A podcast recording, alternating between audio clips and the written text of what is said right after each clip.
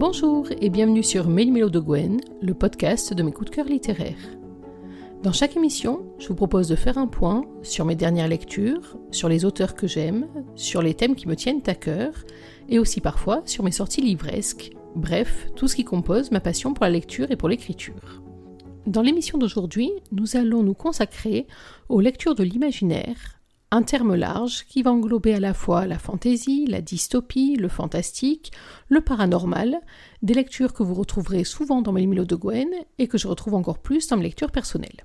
Si l'on feuillette le blog dans ces derniers mois, on pourra trouver Tsan d'Alex Parker, dont j'ai déjà parlé longuement dans l'un des épisodes précédents. On retrouvera aussi Le Prêtre des Ombres de J.H. David aux, aux éditions Plume du Web. Aux mêmes éditions Plume du Web, vous trouverez aussi La prophétie des sept de Christelle Dacruz. Et si l'on remonte un peu plus loin, on pourra aussi parler de La descente de Sloane Murphy ou même de Sorcier en formation de TJ Nichols.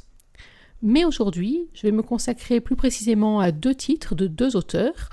Le premier, c'est The Hundred Queen de Emily R. King et le second, Un Nouveau Monde, le premier tome d'Iridium, la nouvelle saga fantastique de Karine Vitelli.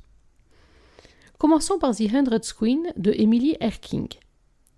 C'est en fait une saga, c'est le premier tome d'une saga là aussi. Alors il faut savoir que pour le moment, seul le premier tome a été traduit en français, les autres se trouvent en anglais, en allemand, euh, dans plein d'autres langues, mais pour l'instant pas chez nous, en espérant que ce soit quelque chose qui change vite. Euh, je me suis rendu compte en fait en arrivant à la fin du tome qu'il y aurait certainement une suite. Je suis allée vérifier, bien sûr, je fais la petite souris. Euh, il y a bien effectivement d'autres tomes écrits, mais très sincèrement, je suis arrivée à la fin d'une histoire, en tout cas d'une partie de l'aventure, et donc finalement avec assez peu de frustration lorsque je suis arrivée au mot euh, fin, ou en tout cas au mot à suivre, contrairement à ce qui peut arriver à d'autres moments. Alors, pourquoi est-ce que j'ai choisi de vous parler de The Hundred Screen Parce que c'est un roman qui mêle en fait plusieurs genres.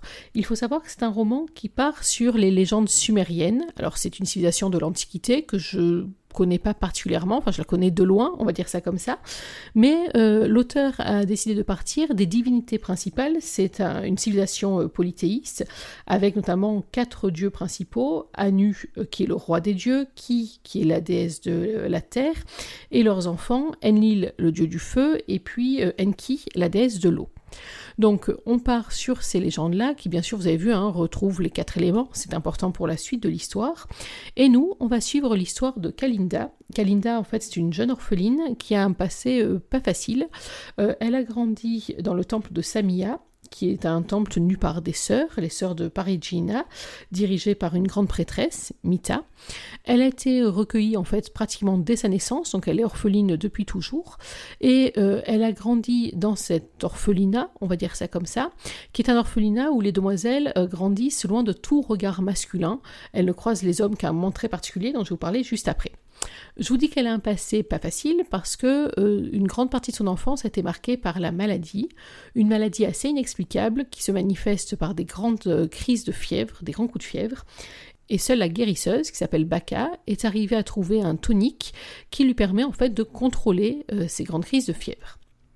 Sauf que bien entendu, quand on passe pratiquement toute sa croissance couché dans un lit en proie à une maladie inexplicable, on n'a pas tout à fait le temps de se développer comme les autres, et c'est particulièrement gênant puisque dans le monastère des sœurs de Parigina, euh, les filles s'entraînent entre autres aux arts martiaux, aux arts de la guerre en vue de la réclamation. La réclamation, qu'est-ce que c'est? Comme son nom l'indique, c'est au moment où quelqu'un vient réclamer quelqu'un ou quelque chose. Je vous ai beaucoup éclairé, j'en suis sûre. Allez, je vous en dis un peu plus. C'est le moment où des hommes, euh, et parfois des femmes aussi, mais surtout des hommes qui sont les donateurs du monastère, viennent en fait réclamer les filles, une ou plusieurs filles, pour trois fonctions particulières. La fonction de servante, la fonction de courtisane ou la fonction d'épouse. Et avant euh, de choisir celle qui sera à même de tenir euh, le rôle qu'il a prédéterminé, je vais y euh, le donateur soumet les filles à des épreuves qui sont souvent des épreuves physiques, en particulier des épreuves de combat. Autant vous dire que Kalinda, qui a beau être très grande, est tout de même assez peu musclée, assez peu développée, assez peu formée, qui en plus a des années de retard en termes d'entraînement, n'a à peu près aucune chance euh, par rapport à cette épreuve, malgré tout le soin que Jaya, sa meilleure amie, sa seule amie d'ailleurs, met pour essayer de lui faire rattraper son retard. Jaya et euh, Kalinda sont vraiment euh, comme deux sœurs de cœur, on va dire ça comme ça, à tel point qu'en fait elles, elles n'ont qu'un but dans la vie, c'est de rater les épreuves de réclamation pour pouvoir rester tout au long de leur existence dans ce temple où finalement elles sont dans une relative sécurité.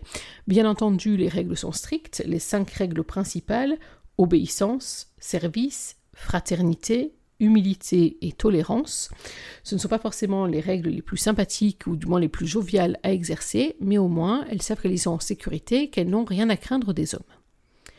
Bien entendu, vous imaginez que si on parle de tout ça, c'est qu'il va se passer un accro, qu'il va y avoir un euh, donateur particulier qui va venir réclamer plusieurs filles, une ou plusieurs, qui va demander une réclamation particulièrement euh, sévère, puisque une réclamation avec euh, sang.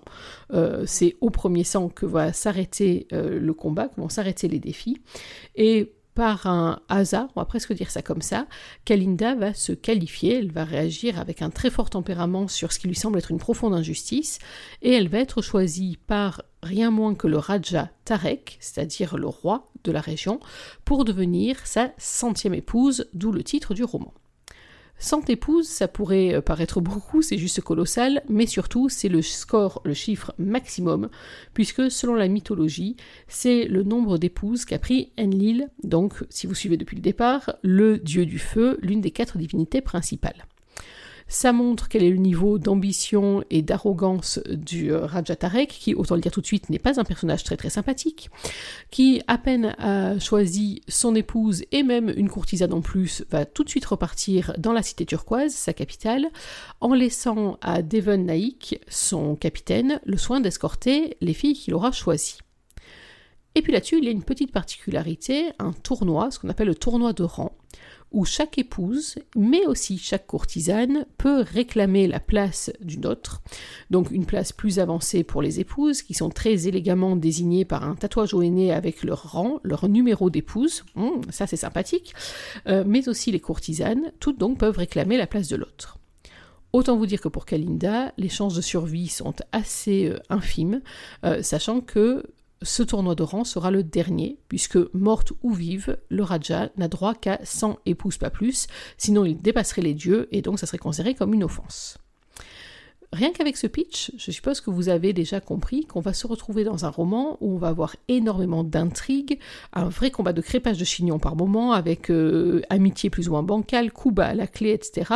Donc si vous aimez les romans un petit peu comme ça, euh, à histoire de filles, oh, ce terme est étrange, mais c'est pas grave, on y va, alors vous allez vous trouver votre compte. Mais moi, surtout, ce qui m'a intéressé dans ce roman, c'est euh, à la fois une fresque épique, or presque une fresque historique, même si l'auteur dit bien au démarrage que la seule chose historique dont elle soit servie, c'est cette mythologie sumérienne, sinon le reste c'est vraiment de l'imaginaire, on ne cherche pas une exactitude, etc. Mais j'ai trouvé que l'histoire en tout cas était extrêmement dépaysante, qu'on se retrouvait dans ces régions euh, qui mêlent à la fois de la montagne, du désert, de l'opulence, au contraire de la grande pauvreté. Je me suis même retrouvée par moments, toujours avec, euh, mes liens visuels, dans euh, Little Buddha, euh, le film de Bertolucci qui était euh, une pure merveille là-dessus lorsque Siddhartha arrive dans sa cité, etc., quoi, sort de sa cité, pardon.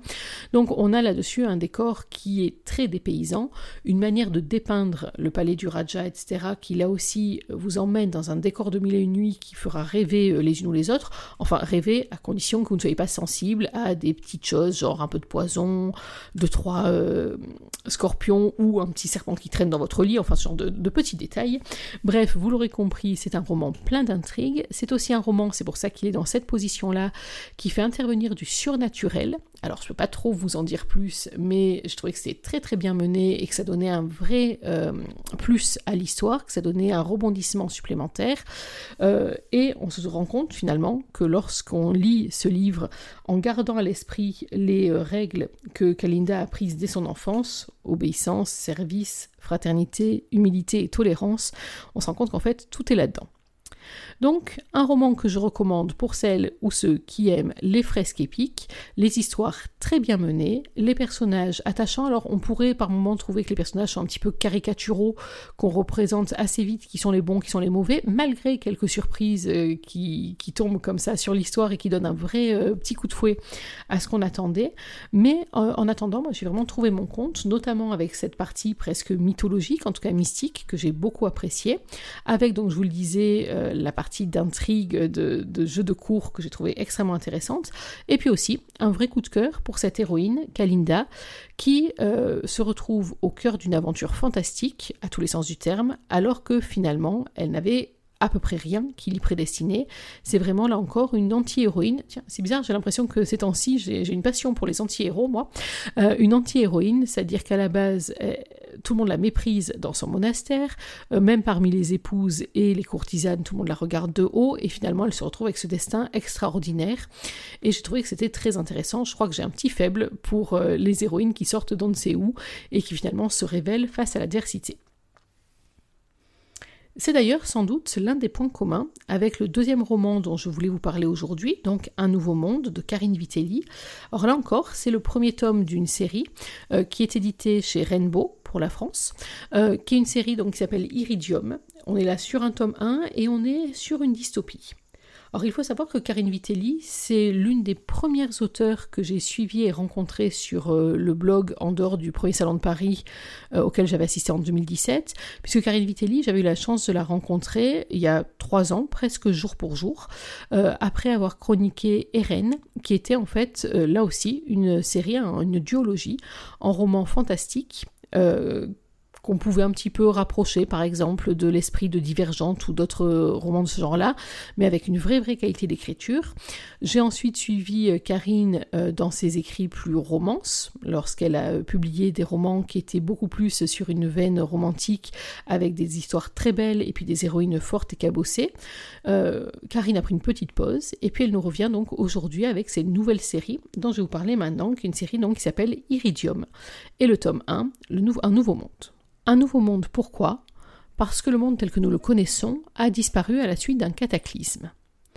Devant l'annonce de la catastrophe imminente, les humains ont eu la possibilité, pour ceux qui le pouvaient et qui le souhaitaient, de sauver uniquement leurs enfants en les confiant à des militaires qui les ont enfermés dans une arche avec des personnages jugés essentiels, des agriculteurs par exemple.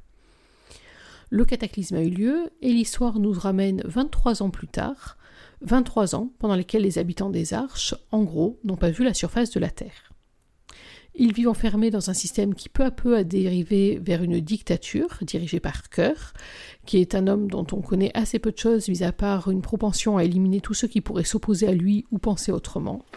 Une civilisation dans laquelle chacun a sa propre utilité.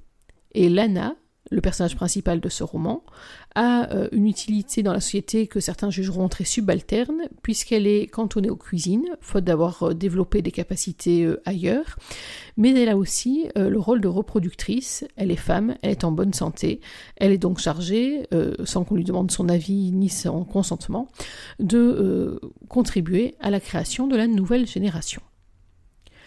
23 ans donc se sont passés depuis euh, la fin euh, de l'humanité telle qu'on la connaissait, et on ne sait pas exactement ce qu'il en est de la survie à la surface, ou même dans les autres arches. L'arche qu'occupe Lana, c'est l'arche numéro 43, ce qui veut donc dire qu'il y en avait au moins 42 précédentes, mais on ne sait pas exactement ce qu'ils sont devenus, s'ils ont survécu ou autre.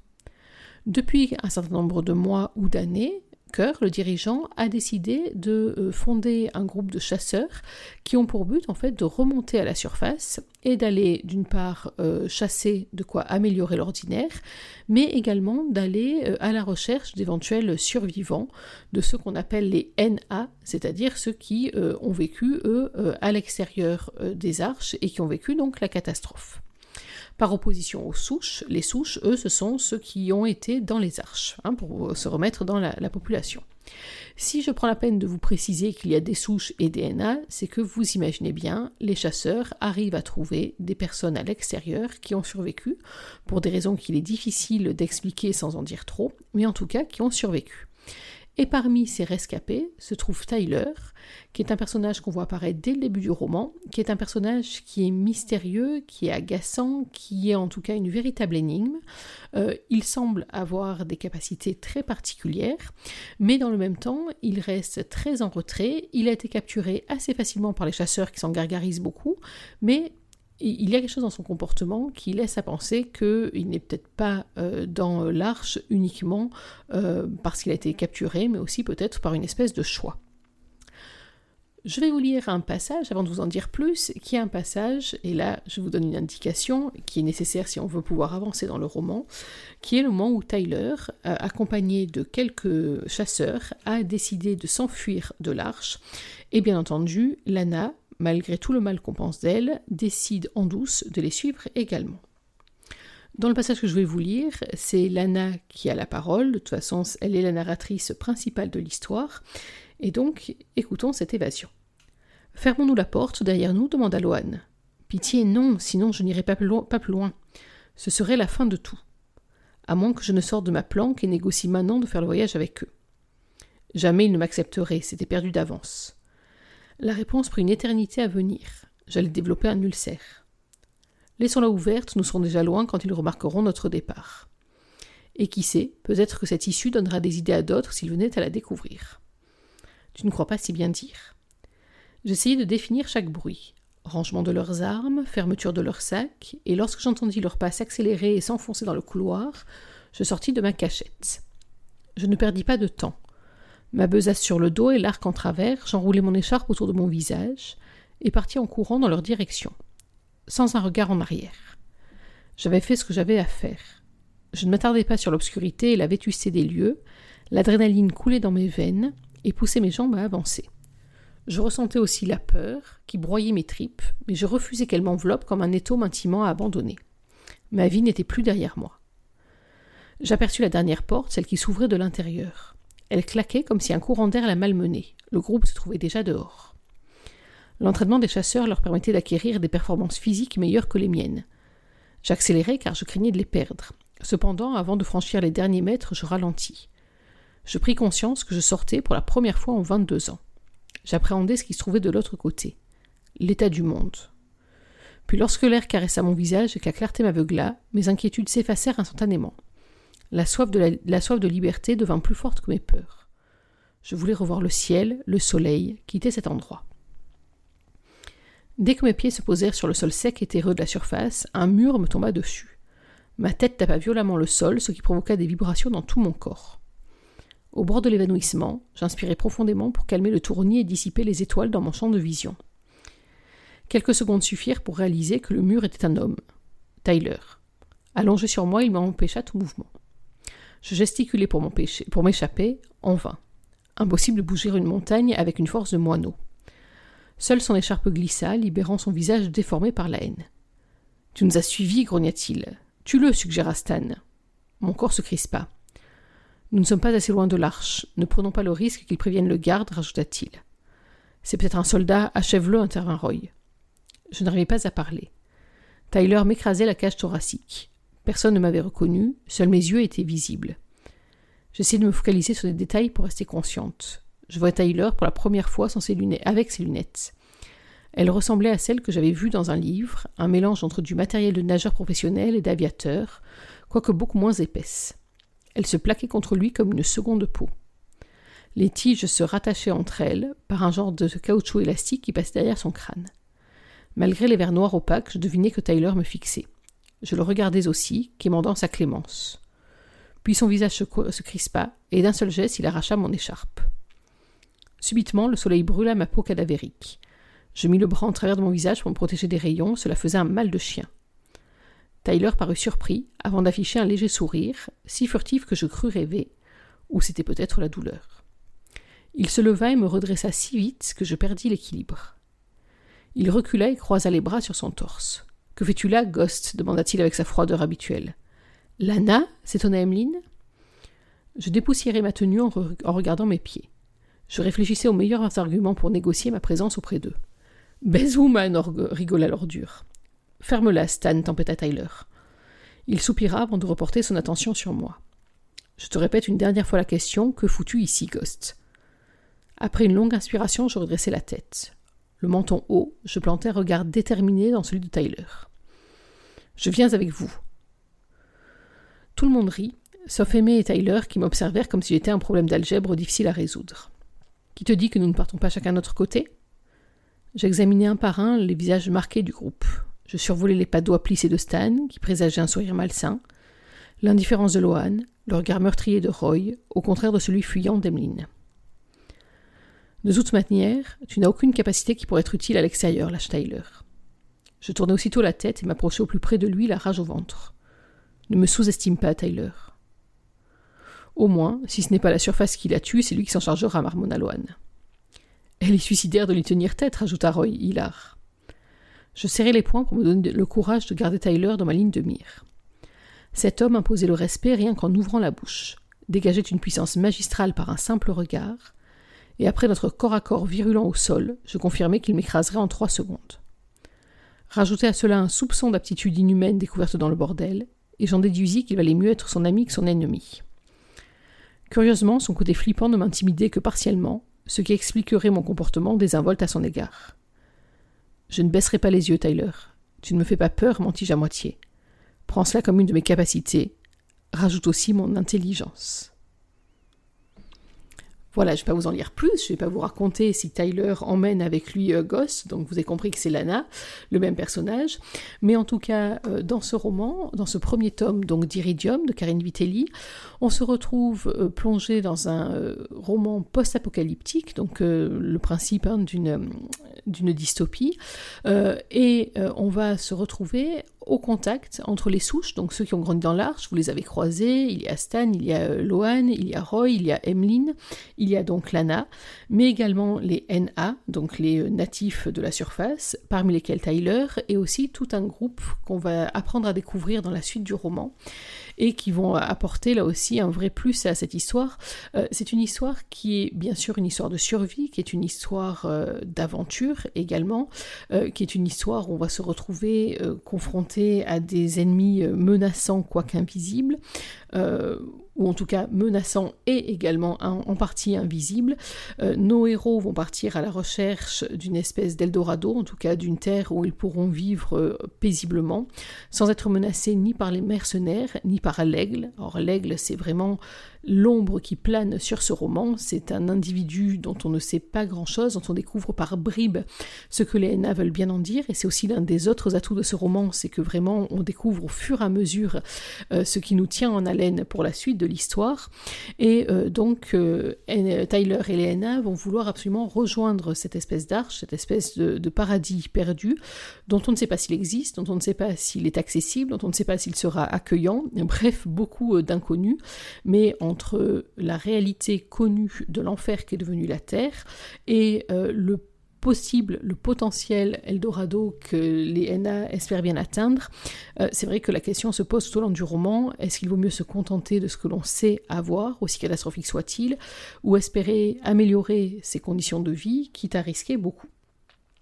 J'ai beaucoup aimé, moi en tout cas, euh, ce roman, parce que d'une part, je l'ai déjà dit, je crois, j'aime énormément la manière dont Karine Vitelli écrit. Je trouve qu'elle a une écriture qui est très délicate, qui euh, à la fois n'est pas euh, précieuse, mais en même temps qui est tout en délicatesse en ce qui concerne les sentiments, les sensations. Il y a des moments que j'ai vraiment trouvé poignants d'échanges entre les, personnages. Alors je vous dirai pas lesquels pour pas trop vous en dire, c'est hyper frustrant.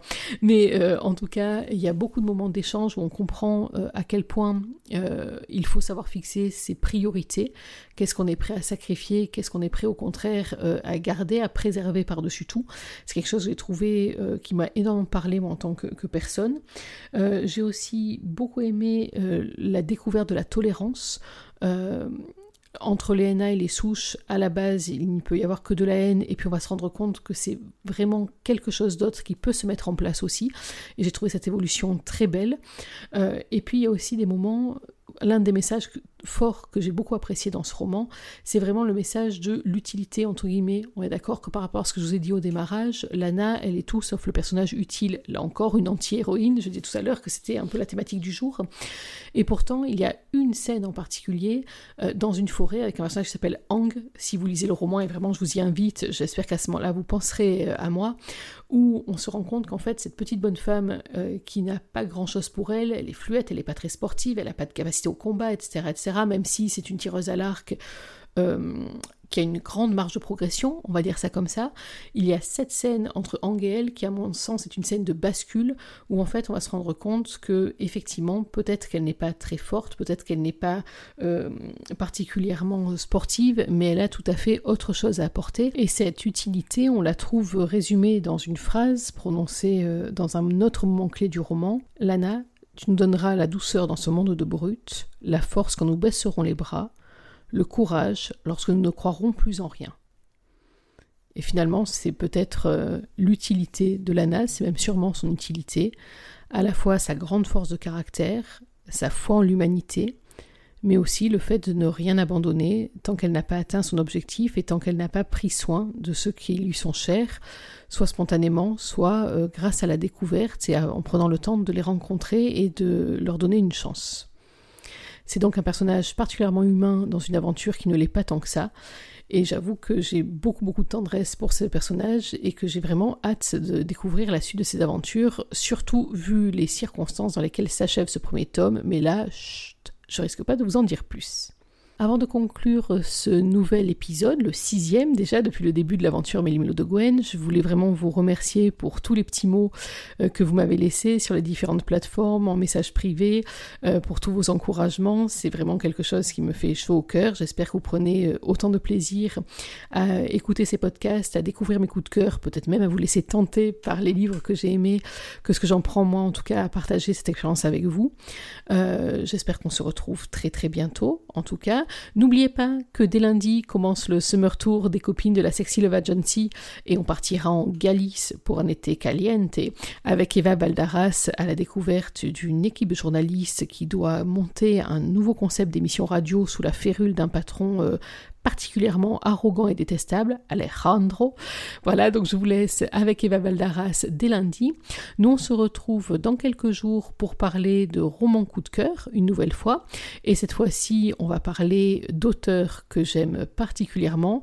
Alors, d'auteurs euh, de la maison d'édition addictive qui se retrouvent être à la fois des collègues de maison d'édition et puis aussi des amis, des gens qui vraiment me tiennent à cœur.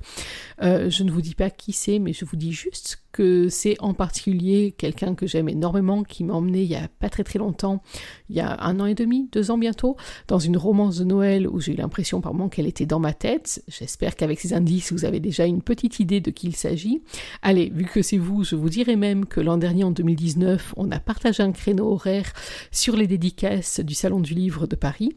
Voilà, maintenant je crois que certaines savent parfaitement euh, de qui je vais vous parler dans ma prochaine émission. C'est une auteure que j'aime infiniment à la fois pour la qualité de sa plume et puis pour la personne qu'elle est, euh, et pour les liens d'amitié qu'on a développés, euh, elle et moi.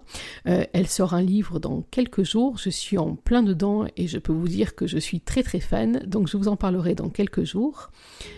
Il est temps de nous quitter. N'oubliez pas qu'une journée sans lecture, c'est une journée à laquelle il manque quelque chose. Alors d'ici nos prochaines retrouvailles, je vous souhaite de prendre soin de vous, de prendre du bon temps, et surtout, n'oubliez pas, lisez.